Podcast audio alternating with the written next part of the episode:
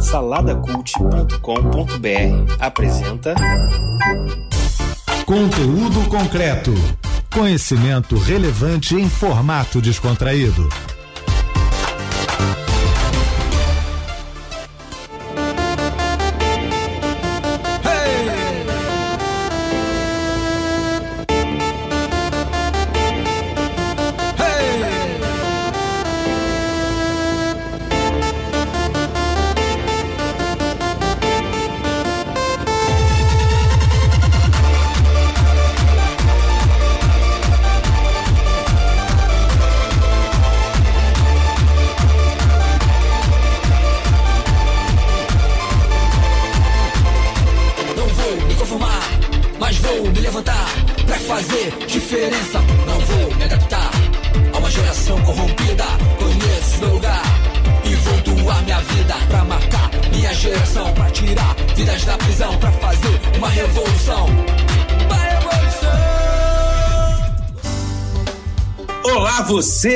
Pelas rampas da UERJ e Mediações. Meu nome é Kleber Pereira e nós estamos aqui em mais um conteúdo concreto. Esse programa que é feito aí numa parceria da Faculdade de Comunicação Social, lá do nosso Audiolab, e o Salada Cult, um site de podcasts que é nosso parceiro aí. Para essa conversa de hoje, a gente vai falar sobre um tema interessante, importante, né? A academia está ligada nele, que é a questão da linguagem neutra. Todes, todos, todos, com X, com E, a gente vai falar sobre isso. E para falar sobre isso, eu não estou sozinho, estou com a minha companheira de bancada, estagiária, mais profissional que eu conheço, Júlia Costa, minha produtora. Fala, Júlia. Olá, Kleber. Como sempre, mais um prazer estar aqui. Muito ansiosa para nossa conversa de hoje.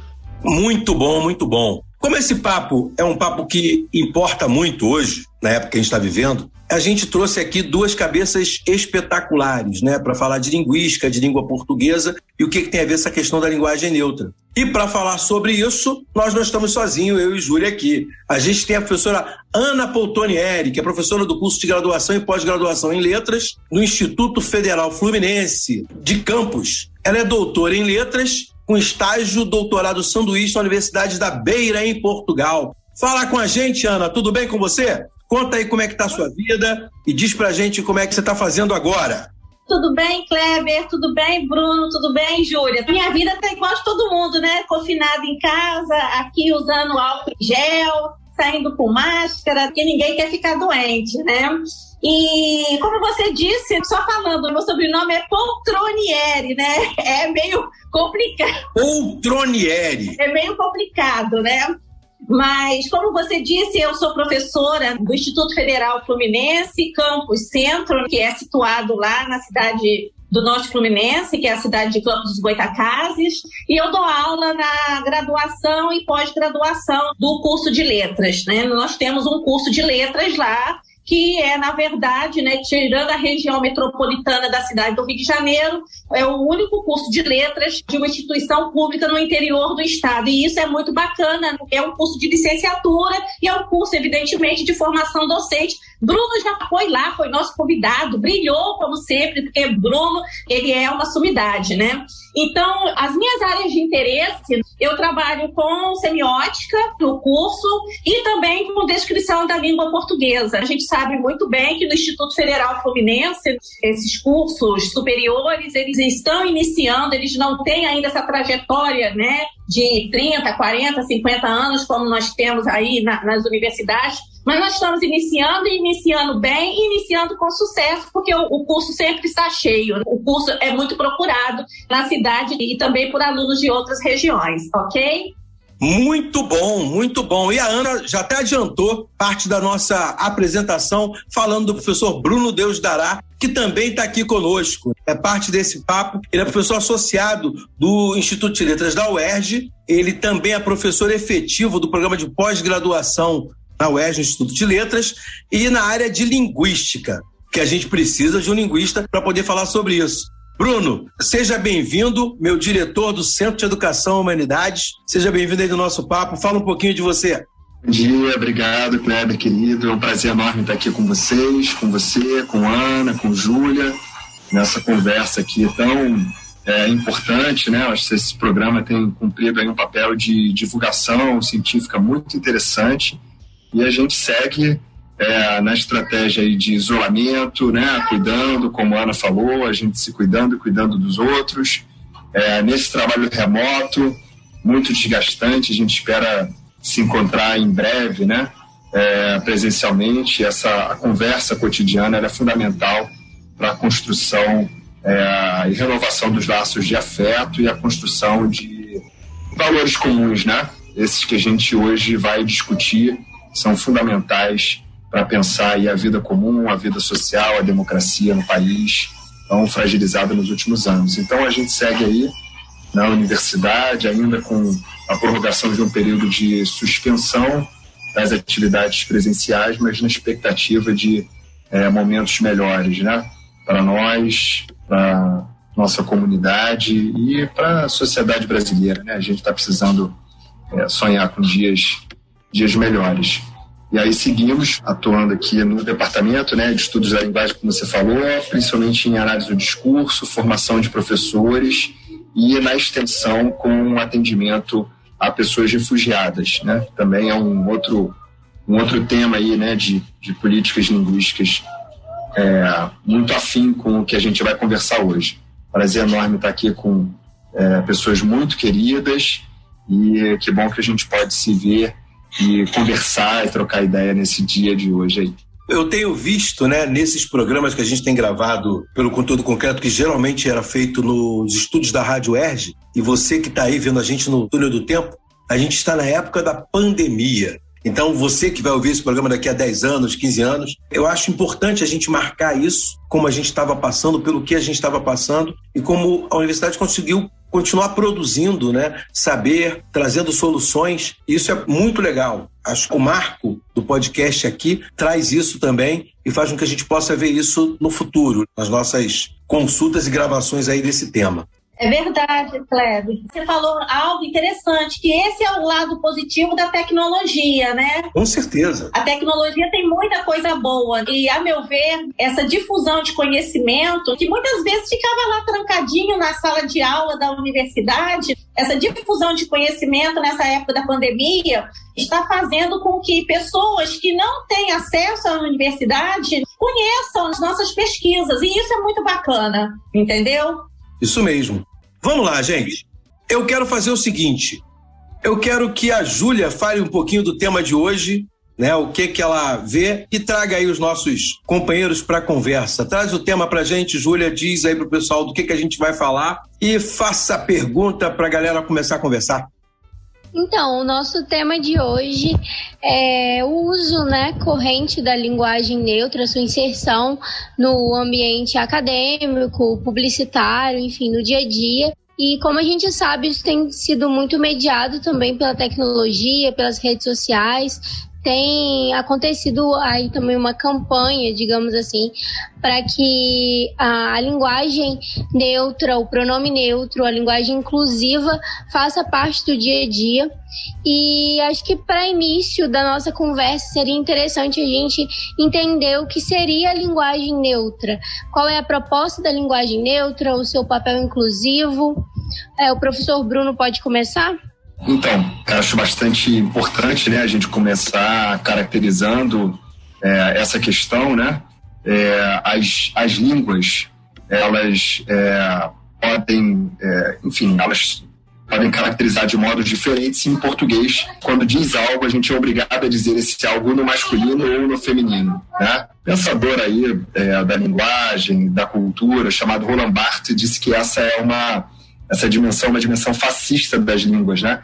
Porque as línguas, é, a gente imagina que a gente tem alguma coisa para dizer e usa a língua para dizer essa coisa que já existia na, é, digamos assim, no nosso pensamento antes. O que o Barthes vai mostrar, que vai discutir, é que a gente pensa com línguas e quando a gente pensa com línguas, a gente se submete aos mecanismos linguísticos. Então, a linguagem neutra é a exposição, né, a colocar em evidência essa dimensão de que em português eu tenho que dizer é, a palavra livro, por exemplo, eu tenho que escolher se é masculino ou feminino. No caso português, sou obrigado a dizer o livro, sou obrigado a dizer a lua, sou obrigado a dizer o sol.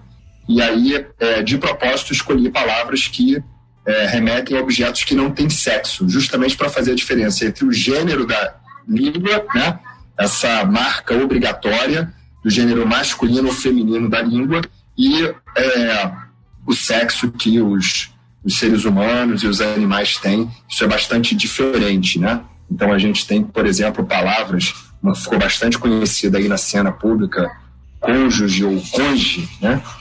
É, a gente, em algumas palavras, é obrigado a dizer, independente se eu me refiro a seres do sexo masculino ou feminino, né? Eu digo a testemunha ou, né? enfim, as, algumas palavras têm aí o gênero obrigatório mostrando essa, essa diferença. E a linguagem neutra é justamente a tentativa de neutralização dessa obrigatoriedade dos gêneros. Então, hoje é bastante comum a gente começar uma, uma reunião e algumas saudações dizerem bom dia a todas, todos e todes, né? Mostrando, tentando marcar na palavra todes uma neutralização da oposição todas, todos, né?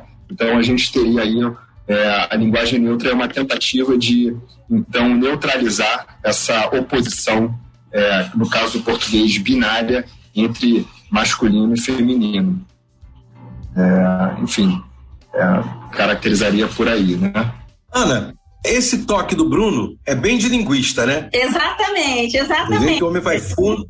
Para a língua portuguesa, Ana, como é que isso fica? O que, que é linguagem neutra? Como é que você vê isso? Olha só, mas hoje também é muito difícil você não trazer a linguística para aula de língua portuguesa. Né? Uma coisa interfere na outra, graças a Deus, né? Porque hoje a gente sabe muito bem que professor de língua portuguesa ele é um pesquisador e essa pesquisa passa também pelo campo da linguística. Então, na verdade, o Bruno falou muito em linguagem neutra, que é o termo usual, tá? Eu prefiro exatamente linguagem não binária em oposição à linguagem binária, que é o que temos no português brasileiro, que são os dois gêneros, o masculino, que é conhecido como esse gênero genérico ou não marcado, e isso é, na verdade, a grande discussão, por que, que o masculino é o genérico, por que, que o masculino engloba o feminino, né? e o gênero feminino propriamente dito. A gente sabe, e o Bruno falou isso muito bem, que no português brasileiro, esses gêneros não se referem estritamente a sexo biológico. O Bruno mostrou exemplos aí maravilhosos. Porque mesmo as palavras que não têm indicação de sexo, por exemplo, dente, caderno, ponte, mesa, entre outras, têm gênero, tá? Ou seja, ou são masculinas, como o livro, ou são femininas, como exemplo aí a ponte e mesa. Mas não tem desinência de gênero. E esse aí é um tópico que a gente teria que trazer um especialista em morfologia para conversar com a gente. Então, veja só, mas nós temos palavras que têm a desinência de gênero. Exemplo, gata, menina, em que nós temos aí nesse último A que é a desinência de gênero, que marcando aí o feminino. E nesse caso, existe esse lance dentro do português, principalmente quando a gente estuda processos morfológicos, a diferença entre uma vogal temática de nome e o fato de haver uma desinência de gênero, como no, no, caso aí a vogal temática mesa, esse A aí não é, na verdade, uma desinência de gênero, mas sim uma vogal temática.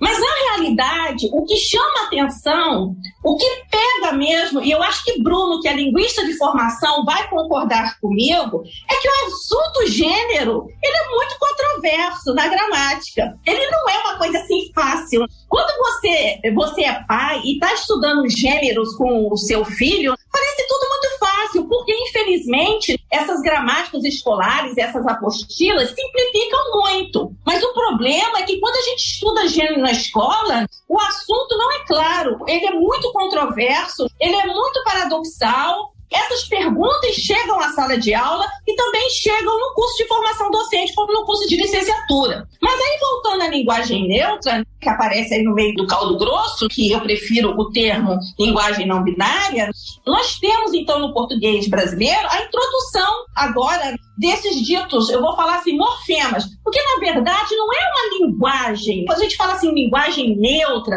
linguagem não binária, não é na verdade uma linguagem de fato, mas sim a introdução de morfemas ditos não binários ou neutros que marcariam gêneros que não se identificam nem com masculino e não se identificam nem com feminino.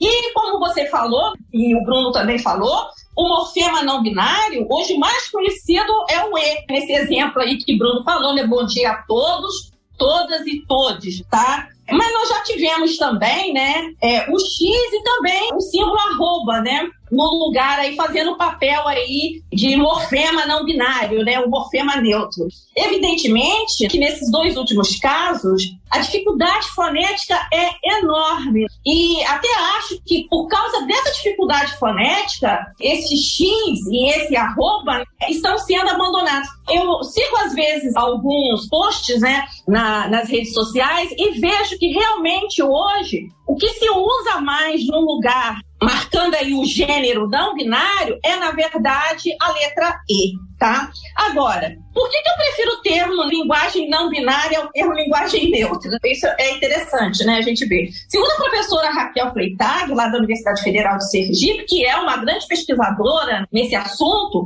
nenhuma linguagem é neutra de fato. Porque toda linguagem está inserida numa cultura, num sistema de crenças e numa ideologia. Bruno, que também é analista do discurso, né, ele poderia falar muito melhor do que eu, tá?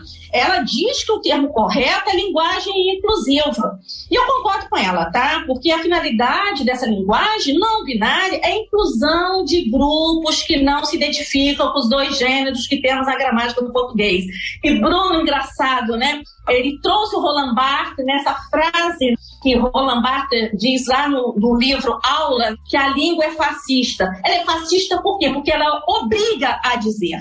A língua portuguesa, né, do Brasil, tal como ela se apresenta hoje, ela obriga a dizer ou é masculino ou é feminino, entendeu? Mas o Bruno trouxe bem essa questão de que a língua, na verdade, ela também refém de um tempo ela é também refém das pessoas esse tempo, né? A língua reflete o espírito do tempo. E o nosso espírito do tempo, Kleber, é um espírito, na verdade, em que se cultua a diversidade, trazendo esse aspecto democrático que o Bruno falou, que é muito caro para nós brasileiros, porque nós vivemos um, um período aí no século XX de muita ditadura. Então, veja só, trazer a diversidade, trazer a inclusão, trazer outros grupos minoritários que nunca tiveram lugar na língua e vão ter a partir de uma demanda. Tá? Então, a meu ver, isso é muito válido. Agora, a gente tem que pensar o seguinte: tem essa questão que o pessoal fala assim, ah, mas o masculino naturalmente engloba o feminino. Mas o que quer dizer naturalmente, né? Eu sempre pergunto, eu sempre pergunto isso. Porque naturalmente parece que é uma coisa assim meio divina, né? Caiu do céu para a terra. A gente tem que ver que a língua é feita de normas, regras, prescrições. Nada ali caiu do céu, tudo ali é, é arbitrário, né? Nesse sentido, se escolher o masculino para englobar todos os gêneros, né, em detrimento lá do feminino, também se priorizou um gênero, ou seja, houve uma escolha sexista tá? A meu ver. E toda vez que falam que o sistema linguístico do português brasileiro não admite outro gênero, eu sempre penso numa live né, maravilhosa que eu assisti com o professor Rodrigo Borba, em que ele falava sobre linguagem inclusiva, né, linguagem não binária, o professor Rodrigo Borba da Federal do Rio de Janeiro, ele falou o seguinte: olha, eu não me importo com esse negócio de sistema linguístico. O que eu quero é, na verdade, a inclusão. Entendeu? E essa fala dele, a meu ver, né, vai de encontro aos que dizem que a linguagem não binária vai dar um nó na cabeça das crianças, vai acabar com a língua. Agora, de uma hora para outra, não sei se Bruno concorda, mas apareceu uma porção de gente que quer proteger a língua. Acho isso muito engraçado. Ah, é a proteção, a proteção do idioma, do idioma nacional, essa coisa toda não vai dar um nó na cabeça das crianças, né? Porque, na verdade, quando a gente aprende uma língua, a gente aprende a língua nas ruas, no trabalho, nas praias, nas rodas de samba, do que, e muito mais assim no cotidiano, na vivência, do que nos bancos escolares. Então, na escola, quando a gente vai para a escola, a gente aprende uma variedade da língua, que é a de prestígio. E muitas vezes, infelizmente, aprendemos mal. A meu ver, esta cruzada contra a linguagem inclusiva, né, ela está muito mais ligada a grupos sociais conservadores por uma questão de religião, por uma questão de partido político, do que realmente por uma defesa do idioma nacional. Né? Eu não sei se vocês sabem, mas no ano de 2020 foi apresentado um projeto de lei 5.198 que, na verdade, fala contra a linguagem não binária com o objetivo de proteger o idioma nacional.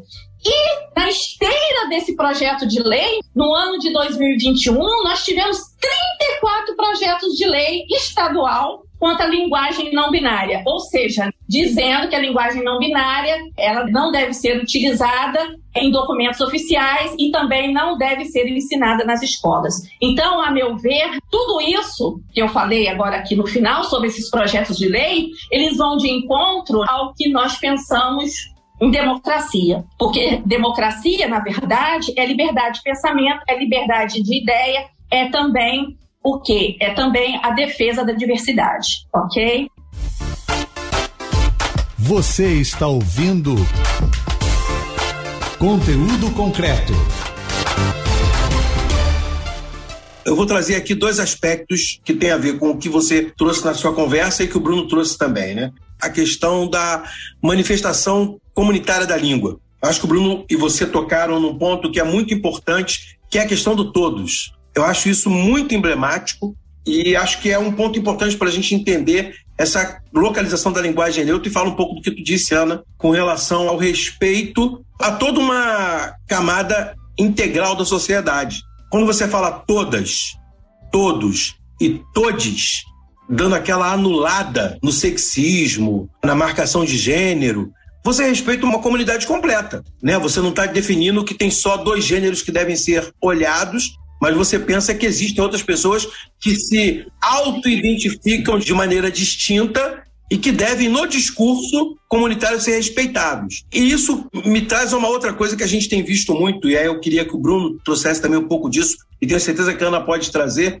já que ela fala da semiótica da cultura. Como é que é isso colocado nos movimentos virtuais de adequação, Bruno? Essa coisa mesmo da live, né? Do todos, todas e todes. É um respeito maior? É uma marcação que realmente faz diferença? Com certeza faz, né? E acho, é, Kleber, Ana, Júlia, que é, a gente tem aí uma questão muito interessante, sabe?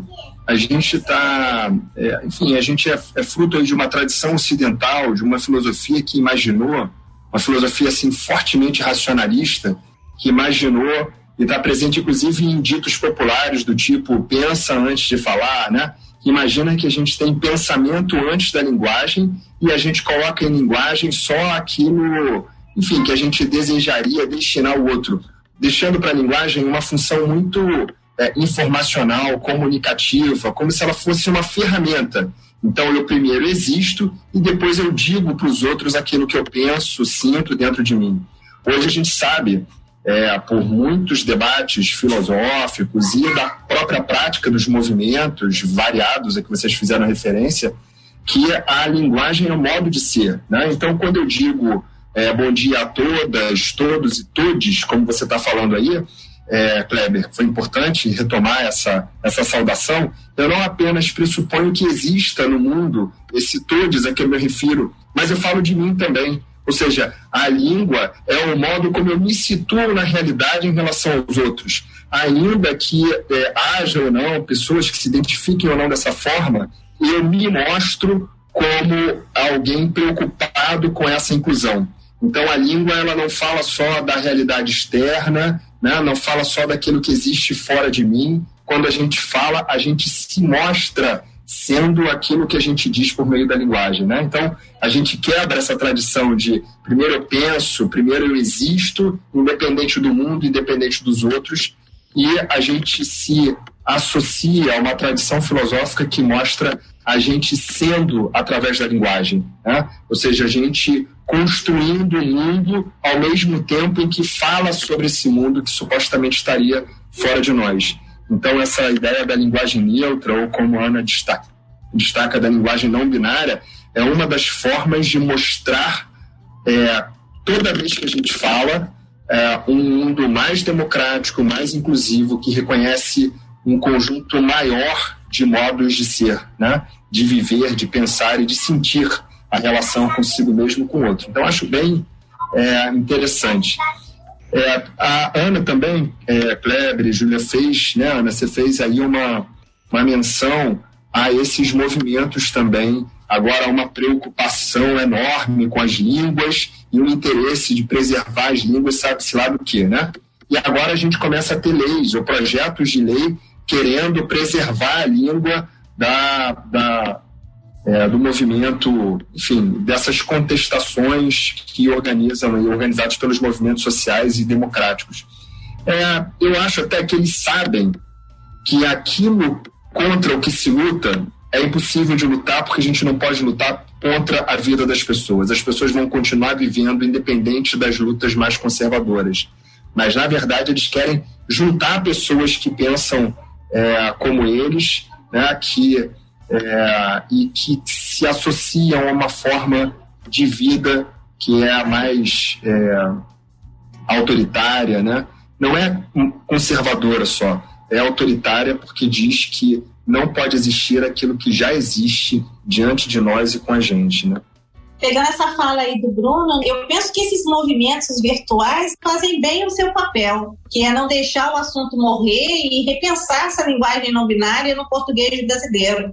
Então você, quando pega, entra aí no YouTube, né? Você tem vários vídeos, né? Que mostram aí a implementação, o uso. Eu acho até engraçado. Já mostra, olha, tem que ser assim, o uso vai ser assim. Eu não vejo nada demais. Tem gente que fala que loucura, né? Já estão implementando, já tem quase uma gramática do sistema ILE. Evidentemente que a gente vê a elaboração de uma norma, de uma regra, de uma possibilidade de uso desses vídeos, mas essa regra ainda, nós sabemos muito bem, professores de português, que elas não chegaram né? E eu vou colocar aqui ainda na norma padrão, ou seja, na gramática da língua. Entretanto, aí vou dar um puxão de orelha né, nos meus pares. Né? Eu sinto muita falta de professores de língua portuguesa e também, sabe, Bruno, de linguistas nestes movimentos. Eu não sei se é medo ou se é realmente uma timidez em relação ao assunto, porque eu sei muito bem que o assunto é áspero e o assunto, na verdade, ele é controverso. Ele é controverso em várias instâncias.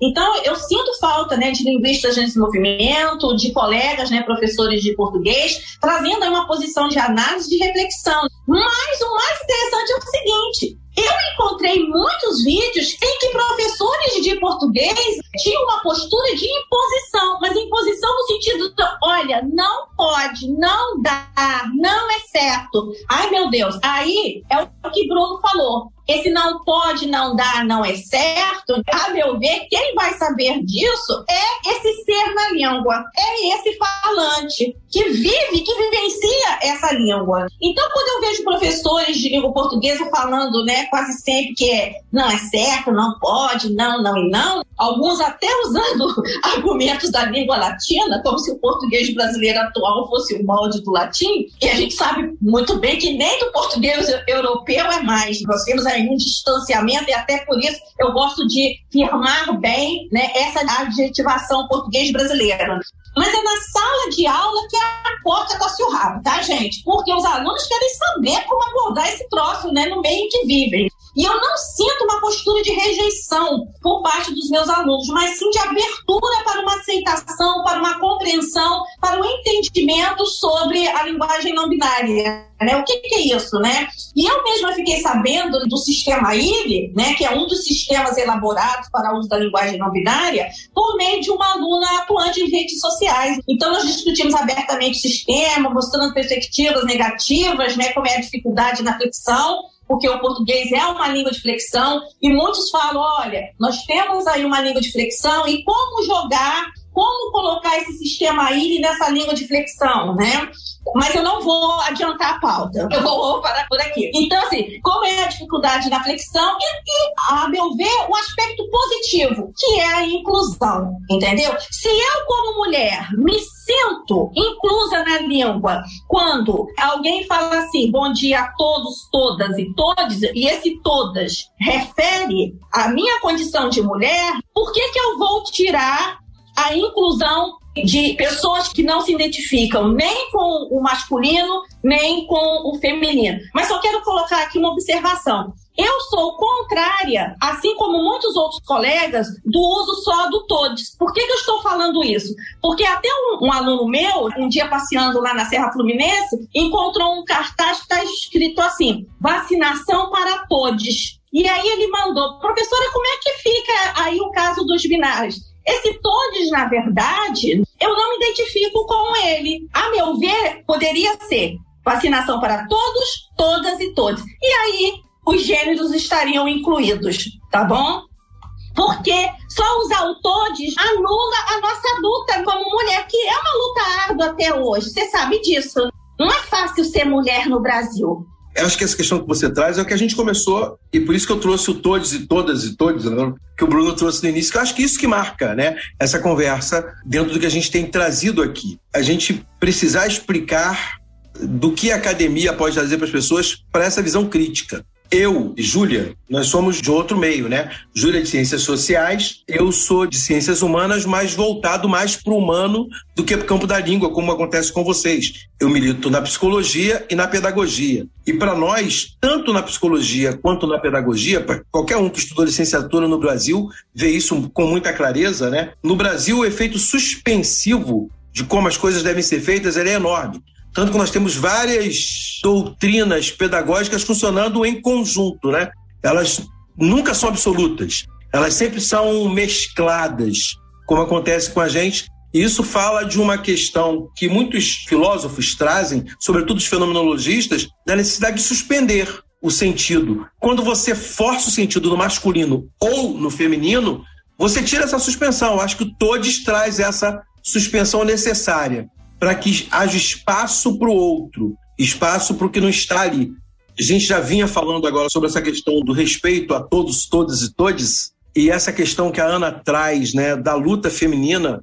E aí é óbvio, né? A luta masculina ela existe muito menos, mas é, é a luta da conservação do status quo. O Bruno tocou aí nesse assunto, eu acho que é importante a gente trazer um pouco disso também. E é uma coisa que, para gente que em fenomenologia fala sobre suspensão, essa questão do que é ser conservador é uma outra questão muito importante. Ser conservador passou a ser aquela pessoa que luta desesperadamente para que nada mude, quando na verdade não deveria ser isso, né?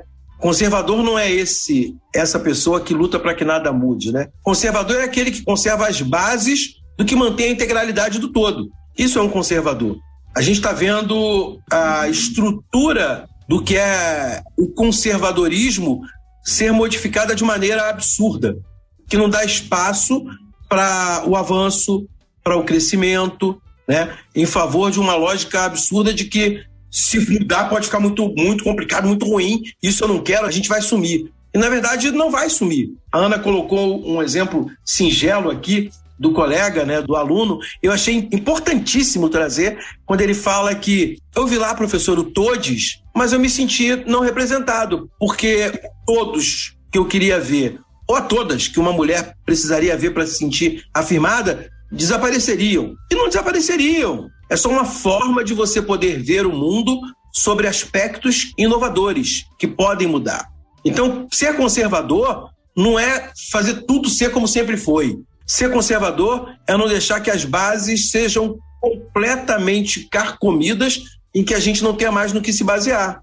O conservador, a gente deve respeitar as pessoas que são conservadoras, assim como a gente tem que respeitar muito também as pessoas que são vanguardistas. Porque se as vanguardas não fossem feitas, a gente não estava aqui agora conversando. Porque papos como esse só poderiam ser feitos por telefone, né? Às vezes eu com o Bruno, às vezes eu com a Ana, às vezes eu com Júlia, às vezes Júlia com Ana, né? Agora não, gente. Olha só, que a vanguarda nos permite fazer o que eram mesas de debate na universidade trazidas para cá, para o ambiente virtual. Isso traz uma outra questão da pauta, né, Júlia? Sim, sim. Pensando um pouco o papel da mídia, dos complexos comunicacionais nisso tudo, é, como a gente pode entender o, o, papel do produto cultural, de série, novela, filme e o próprio posicionamento da mídia é, no alargamento do uso da linguagem neutra? Até que ponto a mídia pode, de alguma forma, influenciar para que no dia a dia o uso da linguagem não binária seja corrente, né?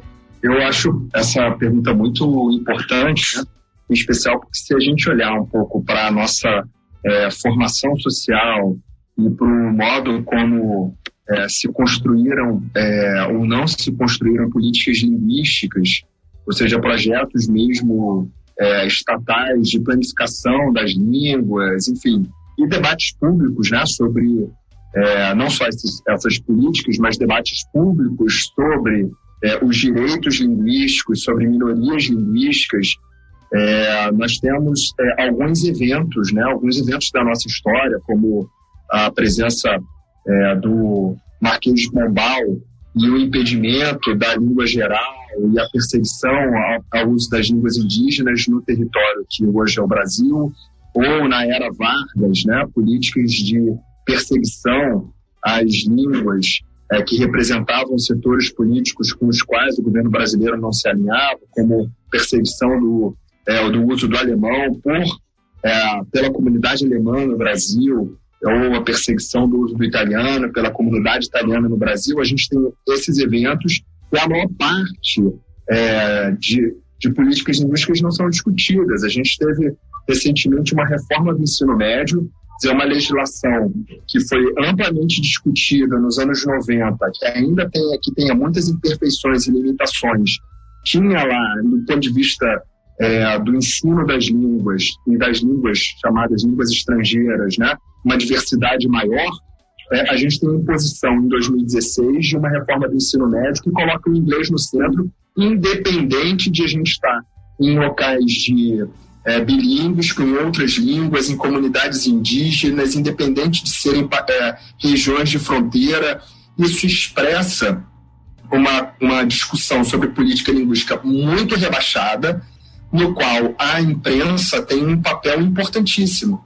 Porque se não há um debate no campo da política sobre isso, no campo dos meios de comunicação, há ações efetivas de é, padronização de sotaques, por exemplo, né, nos, é, nos jornais é, televisivos, nos programas de TV, é, padronização dos modos de entonação, dos usos linguísticos, estereotipização dos falares regionais. Né? Então, a gente tem aí a presença de é, consultores linguísticos dizendo como é, falar certo ou errado em programas de rádio, na televisão, vendendo cursos online, enfim é, a gente tem uma série de ações midiáticas que agem no sentido do, do reforço ao preconceito linguístico, da estereotipização das minorias linguísticas, dos falares regionais e dos outros dos modos tidos como outros, como se a gente tivesse um padrão e esse padrão preexistisse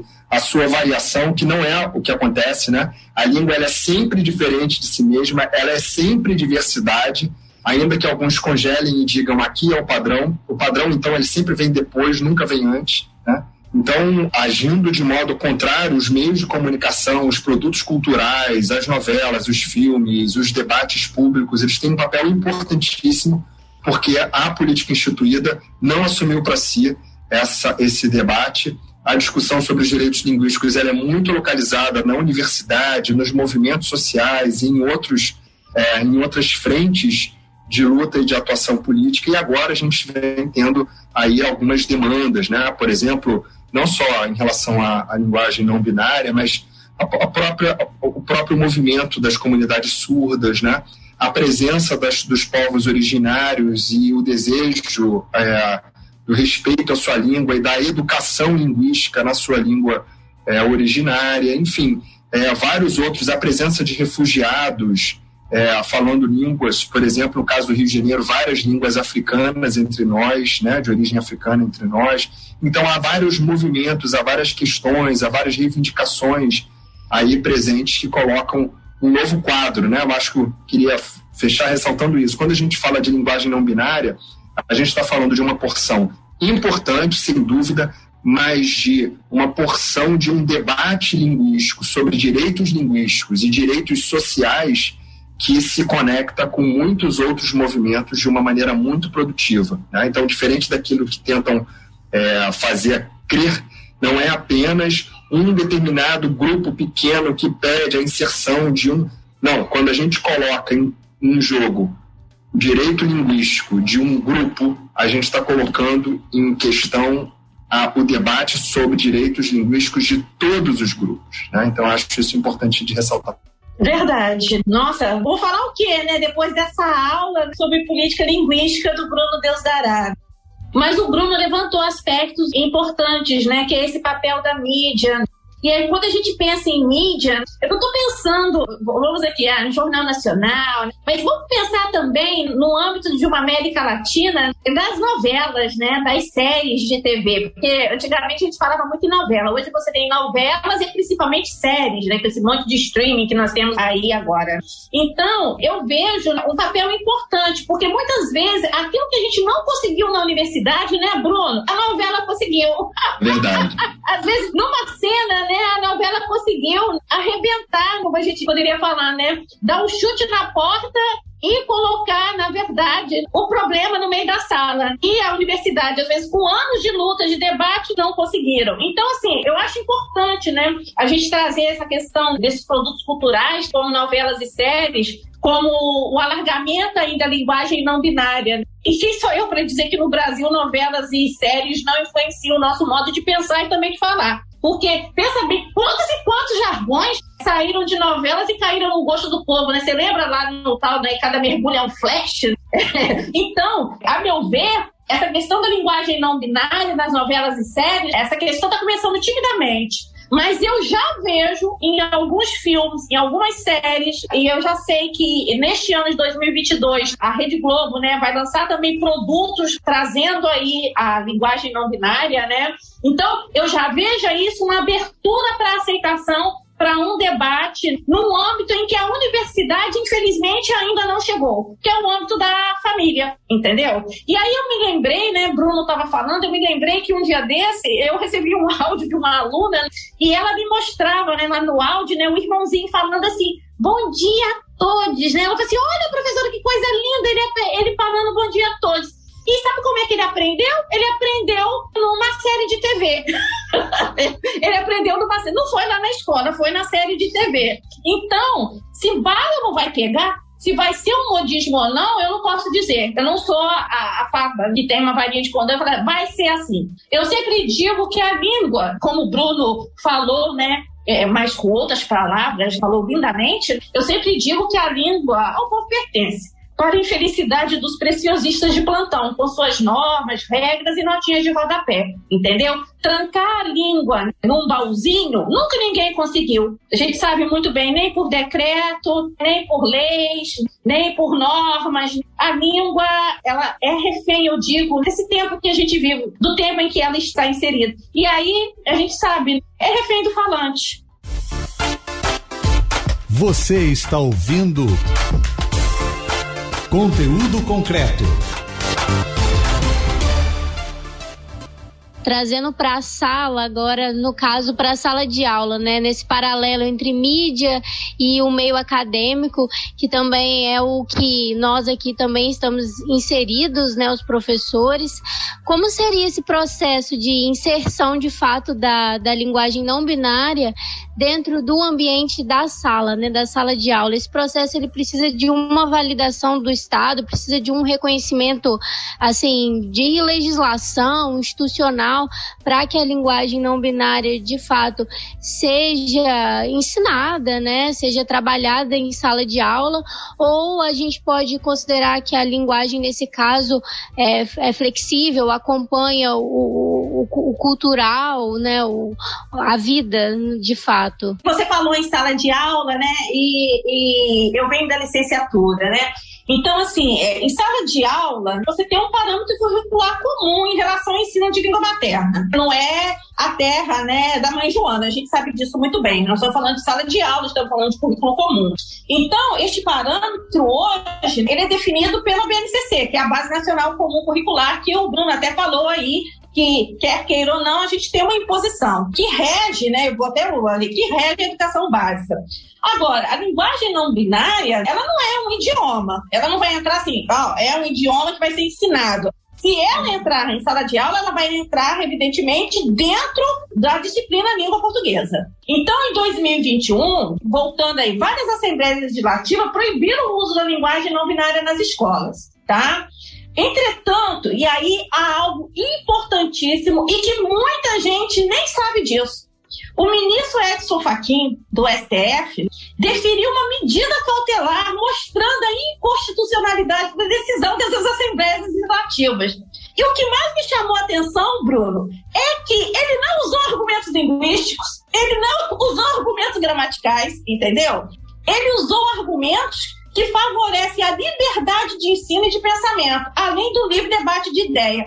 Essa decisão do ministro Fachin, a meu ver, deu ainda mais fôlego aos defensores da linguagem não binária, porque ele não usou argumentos linguísticos, né, como eu falei para você, para defender o uso, mas sim argumentos advindos dos direitos humanos. E aí eu até peguei aqui um trecho, um trecho assim que eu achei lindo. O que é que ele colocou lá colocou assim: a linguagem inclusiva expressa elemento essencial da dignidade das pessoas, além do direito à igualdade, sem discriminações que abrange a identidade e a expressão de gênero. Gente, ele falou tudo. Ele, na verdade, pegou e falou assim: olha, para de trazer argumento linguístico, para de trazer argumento gramatical, porque, na verdade, o nós estamos falando aqui da existência dessas pessoas na língua. E essa existência passa realmente pelos direitos humanos. Eu acho muito interessante, Ana, isso que você está falando, e é, é, isso é recorrente, né? Muitas vezes, quando se pede para falar sobre um tema linguístico, sobre um tema de língua, de, ou sobre leitura, se chama um escritor, né? se chama um imortal da academia, se chama alguém que não necessariamente é um especialista, é um usuário reconhecido como um, um usuário é, destacado da língua, mas não necessariamente alguém que estuda a língua. Então, esse apagamento a que você faz referência é muito interessante. Na gramática UAS da língua portuguesa, o professor José Carlos Azeredo, quando fala em gênero, ele, inclusive, diz que, em português, a, flexão, né? A flexão de gênero e de número, a flexão de gênero é a que mais se aproxima, ela se aproxima um pouquinho mais da formação de palavras, e a flexão, no sentido estrito da definição linguística, ela seria, em português, mais vinculada à flexão de número. Né? Então, eu é, não poderia escolher, para dizer mais de um livro, uma outra forma que não livros, com S, designando o plural, né? Agora, ele mostra fenômenos e a gente poderia até pensar, já pensando aqui nos produtos culturais, a glamurosa, por exemplo, não é só o feminino de glamuroso, né?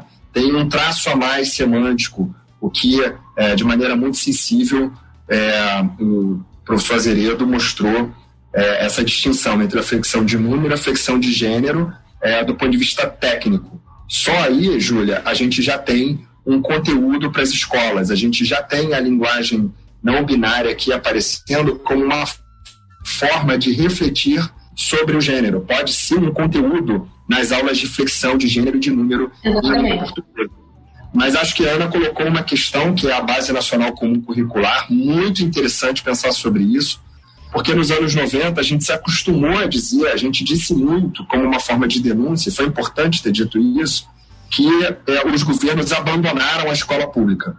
Se a gente é, observa mais recentemente ações como a reforma do ensino médio, a instauração da base, a imposição da base nacional comum curricular, a imposição da base nacional comum de formação de professores, a gente vai ver que há não um abandono da escola pública, mas o neoliberalismo, na sua expressão brasileira, se interessa muito hoje pela escola pública seja por movimentos que atacam a escola, a universidade, o conhecimento, o pensamento e a ciência, seja por movimentos governamentais que tentam dominar, que tentam controlar o incontrolável. O Brasil é imenso, a sua realidade é muito diversa, não será possível definir uma base nacional comum curricular diferente do que se imagina por um decreto, né, por um tacão ou a base nacional comum da formação de professores por um tacão. É um desejo muito grande dos setores privatistas, né, ter isso feito dessa forma, que pudesse é, substituir a reflexão dos professores no cotidiano da escola por apostilas que seriam vendidas e transformar os professores em técnicos. Uhum. Eu quero dizer que essa, esse é mais um exemplo como a linguagem não binária ela acontece de diferentes formas em diferentes regiões do país. Esse é mais um exemplo da necessidade da flexibilização curricular e da importância do papel da escola na análise de temas e de problemas da sua comunidade local de maneira descentralizada, democrática e cidadã, né? É incrível, né, como essa conversa que a gente está tendo aqui é tão elucidativa, né, como, como traz para gente e como as coisas vão se fechando, né? E a gente vai conseguindo poder trazer para o nosso público o entendimento do que de fato se está falando, né? O Bruno e a Ana agora, né, tocaram no, no, numa questão que eu acho que é muito importante, que é a questão de construção do idioma, né? E o Bruno falou sobre, sobre os povos originários, sobre as pessoas que vêm de outros países de África para o Brasil hoje. E isso me traz por uma coisa muito que me chama muita atenção, né? E a gente vê muito isso hoje já. Quando a gente fala de religião, de cultura, a gente já vê isso colocado, né? A coisa da imposição de uma determinada forma, como se aquela fosse a única possibilidade de expressão.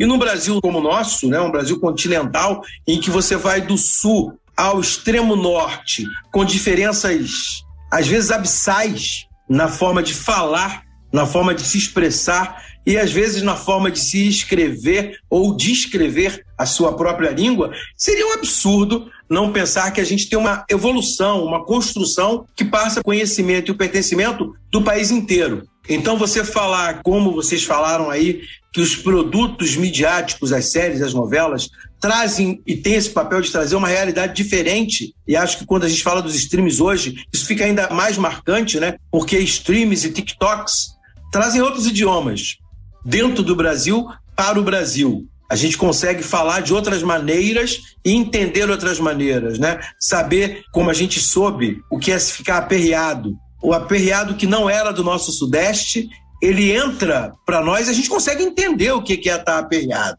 Não se aveste, não. A gente consegue entender né, a partir de uma expressão que vem de um outro campo e que a gente consegue entender. E aí eu penso que essas marcas identitárias, né, que a língua tem que ter, como é que elas alcançam essa abrangência, Ana, para você, e como é que elas podem ser respeitadas na construção da língua, né, nessa evolução da língua? A gente está falando aí dessa questão que você colocou, né, que é a questão da flexibilização. Em primeiro lugar, eu acho que o termo flexibilização não é bem o termo correto, né? Porque a língua ela não se flexibiliza por si mesma. Tem isso. A língua, como o próprio Bruno falou, né? A língua é fascista, ela obriga a dizer, trazendo aí o Roland Barthes para o assunto. Mas na língua nós temos mudanças. Nós temos mudança e variação, né? E nós estamos entrando aí na seara da sociolinguística. E essas mudanças, elas existem, porque os falantes mudam, como bem explica Banho, né? Ele fala isso. Não é que as línguas mudam por si, mas os falantes mudam e fazem, e vão fazer as línguas mudarem. E se há mudanças que são feitas por imposição de teóricos reconhecidos da língua, como, por exemplo, o novo acordo ortográfico para a língua portuguesa, ele foi uma mudança imposta, né, que gerou, por sinal, discussões acaloradas aqui e além mar, tá? Então, a gente pensa assim, essas mudanças, né, essas variações, elas são frutos de comunidades de fala. Comunidades de fala que, por sinal, no Brasil, né, as pessoas chamam a atenção quando as pessoas falam assim: ah, nós temos que conservar, nós temos que resguardar o idioma nacional como se, na verdade, dentro do Brasil, o português ele fosse homogêneo. A gente sabe muito bem que as comunidades de fala não são homogêneas e isso vai gerar, na verdade, falas heterogêneas, que todas devem ser respeitadas. E é por isso que eu detesto que falem em erro em matéria de línguas. Meus alunos sabem muito bem disso. Eu uso a palavra adequação e inadequação.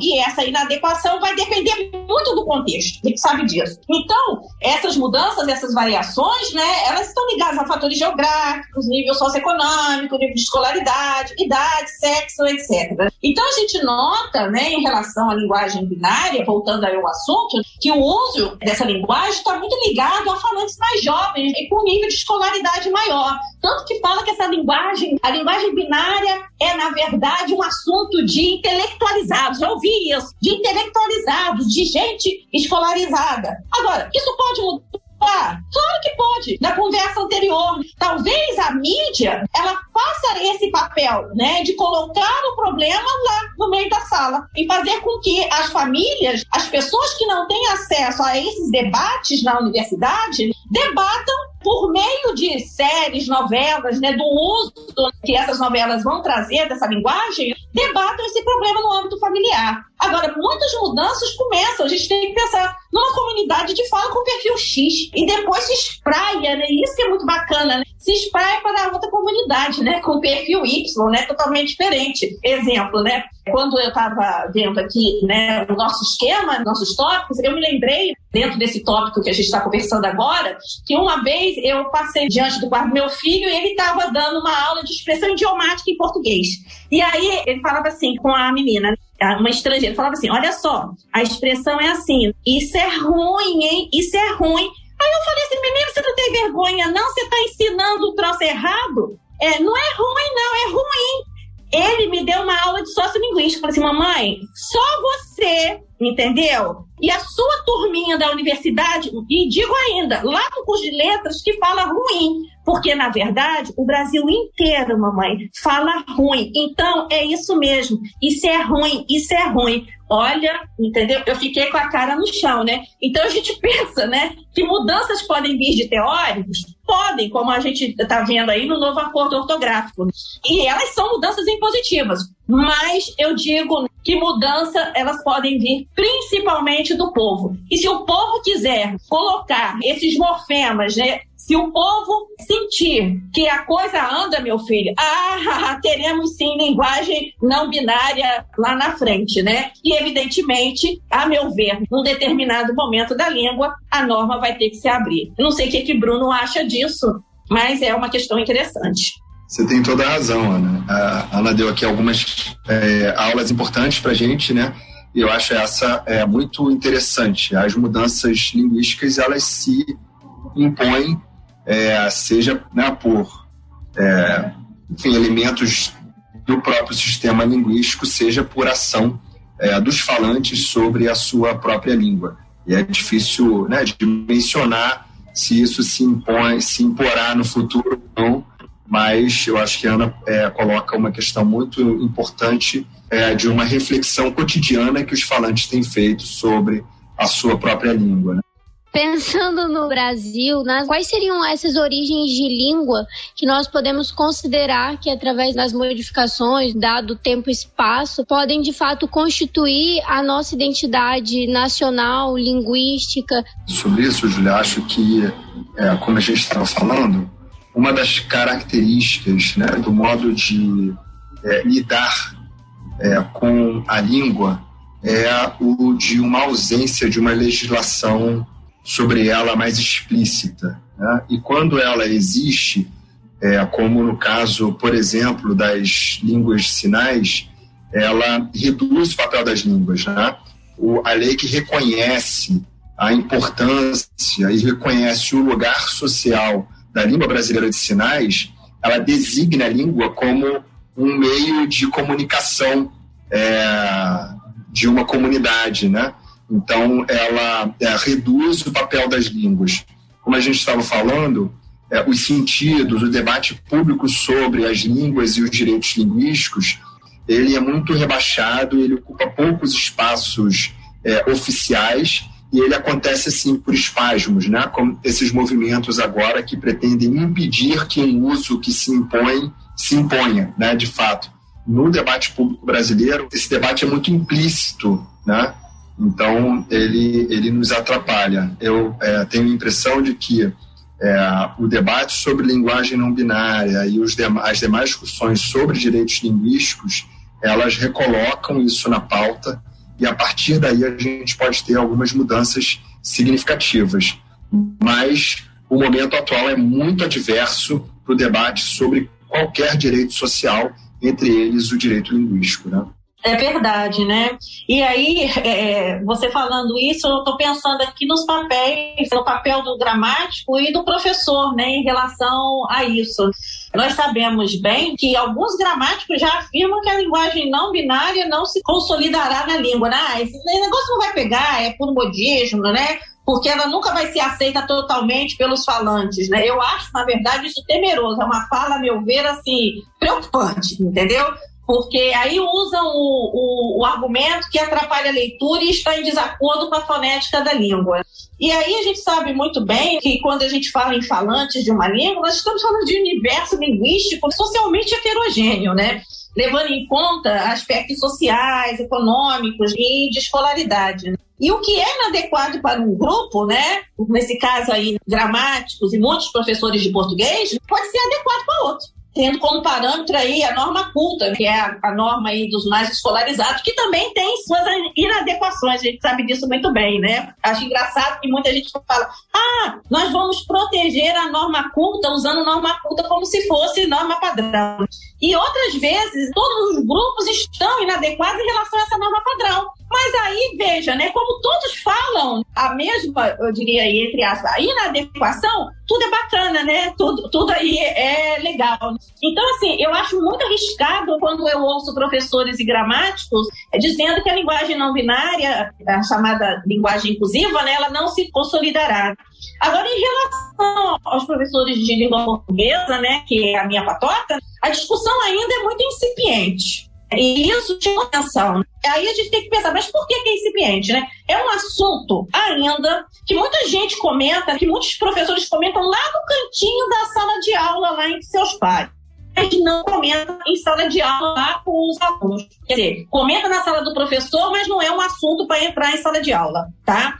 E a gente tem que pensar por quê, né? E tem muito a ver com essa questão aí que o Bruno falou. A gente tem que ver que muitos fatores atravessam o assunto linguagem não binária, que tem a ver com a religião, partido político e sexo. É incrível que ainda num país super tropical, que todo mundo usa roupas minúsculas, o assunto sexo seja ainda tabu. Entendeu? E nem trazendo isso para uma discussão séria em sala de aula, o aluno ainda acha que você está atravessando um limite em relação ao conteúdo da matéria, tá? Ou seja, nós temos aí um verdadeiro vespeiro em relação a esse assunto quando sexo e gênero, partido político e gênero, né, religião e gênero. Então eu conheço muitos professores que evitam analisar o assunto nas aulas, né? Eu não quero dor de cabeça, negócio, porque acham que serão mal interpretados e poderão, né, sofrer sanções do empregador ou da família do aluno, principalmente na educação básica. Né? Na, na universidade, a gente tem mais essa liberdade de cátedra, mas na educação básica, não. A gente sabe muito bem né, que você tem ali o coordenador pedagógico, você tem ali o supervisor, você tem até o pai, que muitas vezes está ali, né? Ele não está, está ali na, na, porta da escola, né, vendo o que o professor está dando ou o que não está dando. E mesmo não sendo parte do quadrado dele, ele acha que ele tem sim que dar pitaco, né? Ele tem sim que promover o que vai ser dado ou não no planejamento do professor em relação àquela disciplina. Bem, bem, bem. Nosso tempo, infelizmente, não dura para sempre. Eu queria, primeiramente, agradecer carinhosamente aí a, ao Bruno. Valeu, Bruno, muito obrigado pela presença. Eu que agradeço, Kleber. É um prazer estar aqui com vocês. E queria agradecer também a Ana pela colaboração, pela presença, pelas palavras. Foi muito rico o debate. Obrigado, Ana. É, eu que agradeço, entendeu? Eu fiz meu doutorado em língua portuguesa na UERJ e a UERJ é a minha casa, né? Eu sempre falo que eu sou UERJista de coração, é uma universidade que embora eu não faça parte do corpo efetivo da universidade, eu me sinto muito bem recebida. Eu falo assim, eu sou filha, né? Ali eu tenho assim vários colegas, vários irmãos, e eu até diria, né, várias mães, professoras que me abraçaram ali durante o doutorado. Então, assim, eu que agradeço a oportunidade, é muito bom. Sabemos muitas vezes que os professores de institutos federais não têm essa possibilidade de debater com um professor da universidade, como aconteceu aqui, um debate legal entre mim e o professor Bruno Deus Dará. Mas, assim, é, nós estamos aí, vamos construindo conhecimento, porque conhecimento e ciência, que a gente sabe bem, mudam um país, né? Então vamos correr atrás, vamos correr atrás de conhecimento, ciência e cultura, né, gente? Porque isso é, é tudo de bom. E agradecer também a Júlia, né, pela colaboração aí conosco. Sempre um prazer, foi uma ótima oportunidade. Para você que ficou aí com a gente, fique com Deus e até a próxima.